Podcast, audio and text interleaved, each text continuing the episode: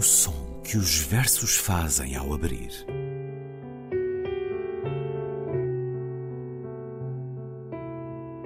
Se leio um livro e ele torna o meu corpo tão frio que fogo nenhum o pode aquecer, sei que isso é poesia. Emily Dickinson. Com Ana Luísa Amaral e Luís Caetano.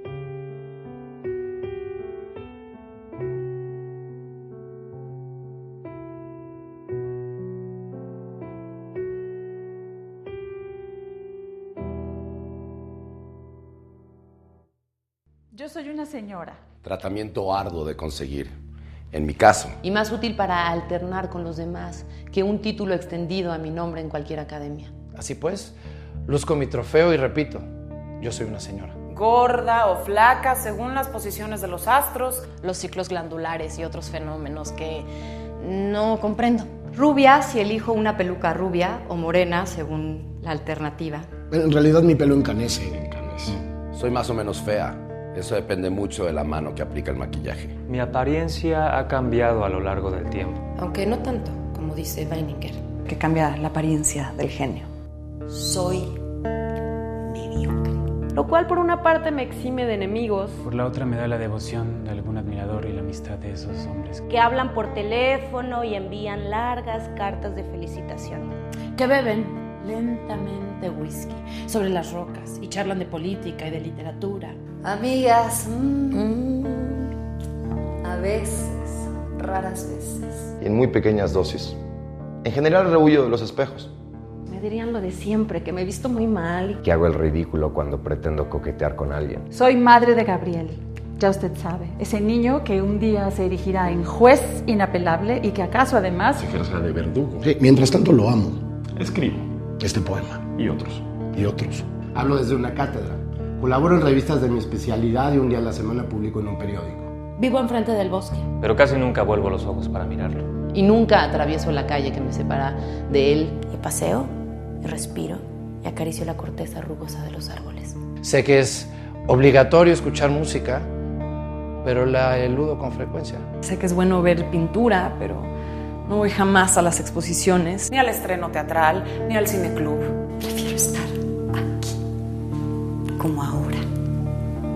Leyendo. Y se apagó la luz, pensando un rato en musarañas y otros menesteres. Sufro más bien por hábito, por herencia. Por no diferenciarme de mis congéneres. Que por causas concretas. Sería feliz si yo supiera ¿Cómo? Es decir, si me hubieran enseñado los gestos, los parlamentos, las decoraciones. En cambio, me enseñaron a llorar. Pero el llanto es en mí un mecanismo descompuesto. Y no lloro en la cámara mortuoria, ni en la ocasión sublime, ni frente a la catástrofe. Lloro cuando se queme el arroz. O cuando pierdo el último recibo del impuesto predial. Autorretrato. Eu sou uma senhora.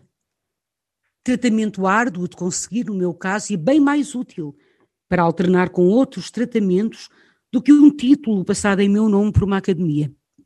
Assim, exibo o meu troféu e repito: eu sou uma senhora. Gorda ou magra, dependendo dos astros, da sua posição, dos ciclos glandulares e de fenómenos outros que não compreendo.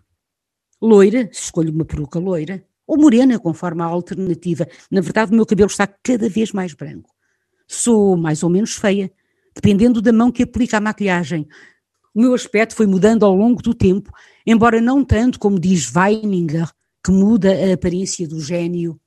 Eu sou medíocre. O que, por um lado, me livra de inimigos e, por outro, me oferece a devoção de algum admirador e a amizade dos homens que telefonam e mandam longas cartas de felicitações. E bebem lentamente whisky com gelo e conversam sobre política e literatura. Amigas, hum, às vezes, raras vezes, e em pequenas doses. Normalmente recuso os espelhos. Dir-me eu mesmo de sempre que me visto muito mal e que pareço ridícula se quero seduzir alguém. Sou mãe de Gabriel, sabe, esse menino que um dia se erguerá em juízo implacável e quem sabe também em carrasco. Entretanto, eu amo-o. Escrevo este poema e outros, e mais outros, ensino na universidade, Colaboro em revistas da minha especialidade e uma vez por semana escrevo para um jornal. Vivo em frente ao bosque, mas quase nunca viro os olhos para o contemplar. Nem atravesso nunca a rua que me separa dele, nem passeio, nem respiro, nem acaricio a pele rugosa das árvores. Sei que devia ouvir música, é esperado, mas quase nunca o faço. Sei que é bom ver pintura, mas nunca vou a exposições, nem ao teatro, nem ao cineclube. Prefiro estar aqui, como agora, a ler, e se apagar a luz a pensar um pouco em musaranhos e outros assuntos. Sofro mais por hábito, por legado, por não me distinguir do meu semelhante por causas reais e concretas. Seria feliz se soubesse como sê-lo, ou seja, se me tivessem ensinado os gestos, as formas, as maneiras. Em vez disso, ensinaram-me a chorar. Mas o pranto é um mecanismo descomposto e não consigo chorar em velórios nem em ocasiões sublimes, nem perante a catástrofe. Choro, sim, por queimar o arroz ou por perder o último recibo do imposto predial.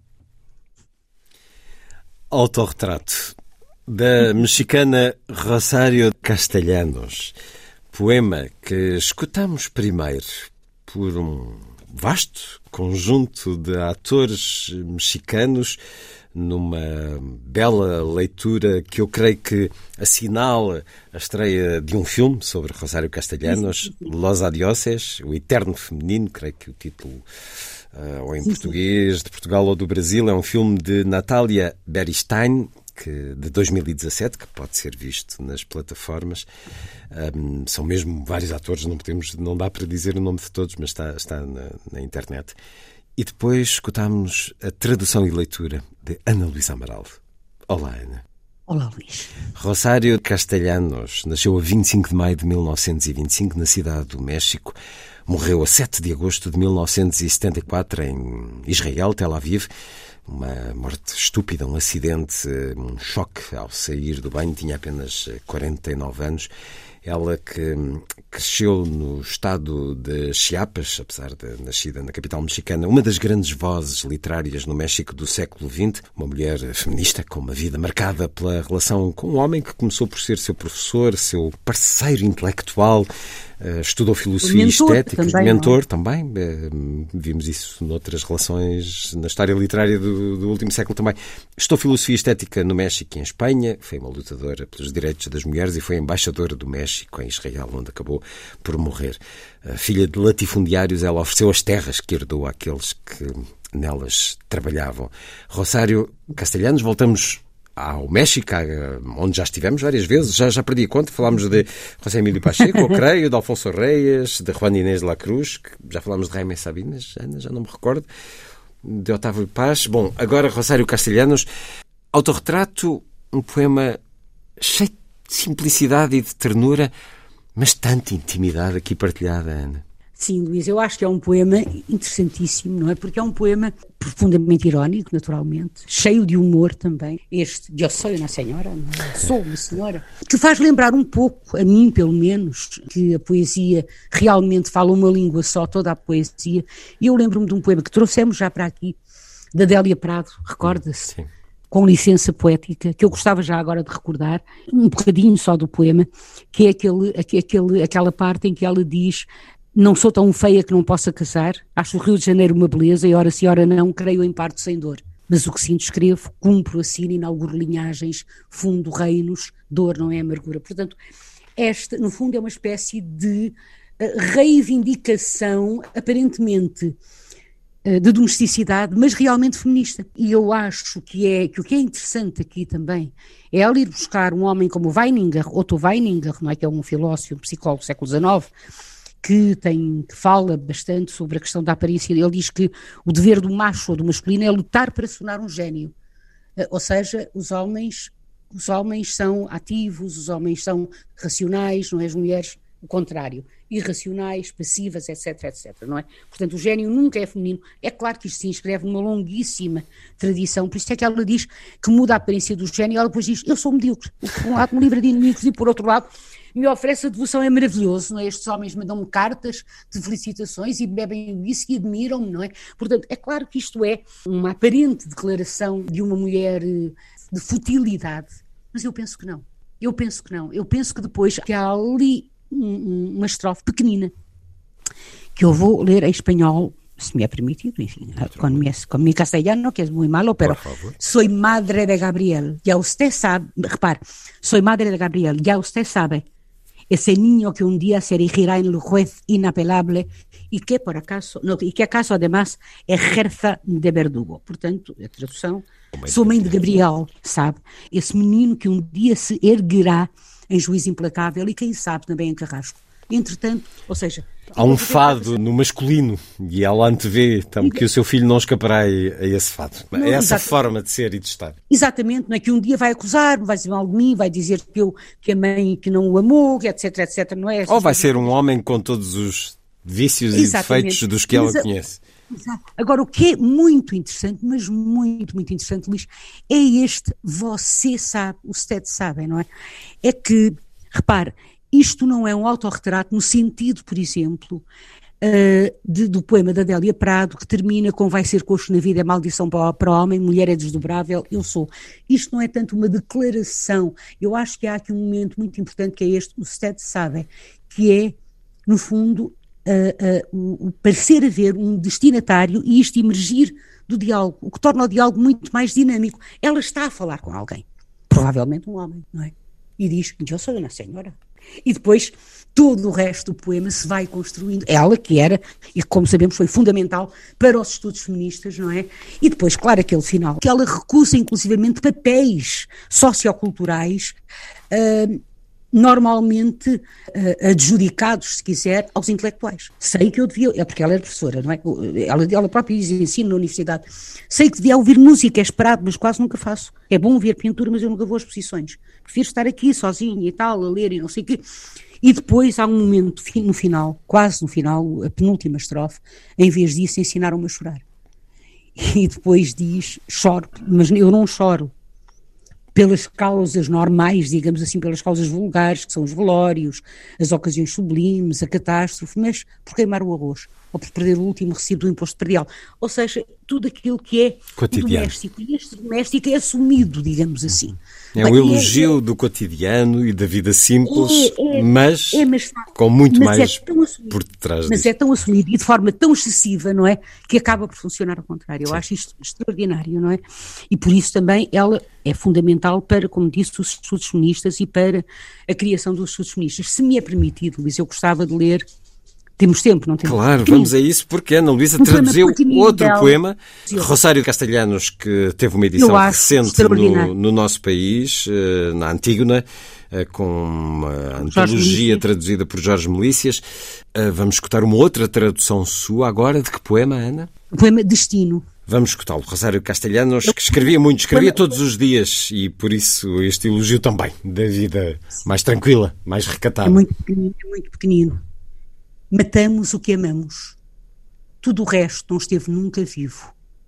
Só esse é de nós perto. A nenhum outro fere um descuido, uma ausência, às vezes menos. Matamos o que amamos. Que cesse esta asfixia de respirar com um pulmão alheio. O ar não chega nunca para dois, e a terra é pouca para dois corpos juntos. E curta é a ração de esperança, e a dor não pode ser compartilhada. O homem é um animal de solidões, viado com uma flecha no flanco que foge e sangra até à morte. Ah, mas o ódio, a sua fixidez insone de pupilas de vidro, o seu jeito que é repouso e ameaça. O veado vai beber e aparece na água o reflexo de um tigre. O veado bebe a água e a imagem torna-se antes de ser devorado, cúmplice, fascinado, igual ao inimigo.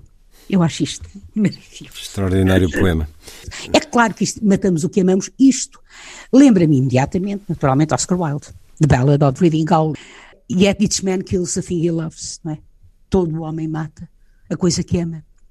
Aquilo que ama, que é um poema terrível e que é escrito, de facto, na sequência de, julgo eu, da, da, da relação com, com Lord Alfred Douglas, aquele que. Aquele, aquele fulano, aquele indivíduo que, que, que, o denuncia, não é? Que é?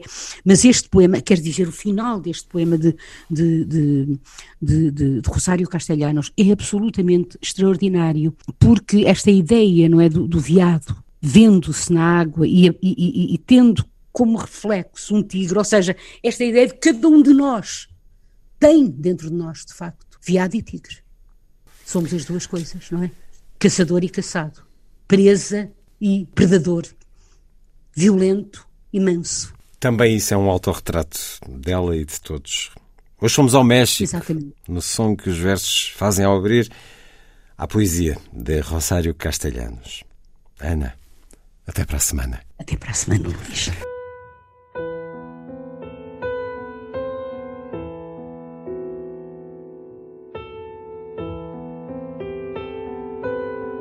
Som que os versos fazem ao abrir.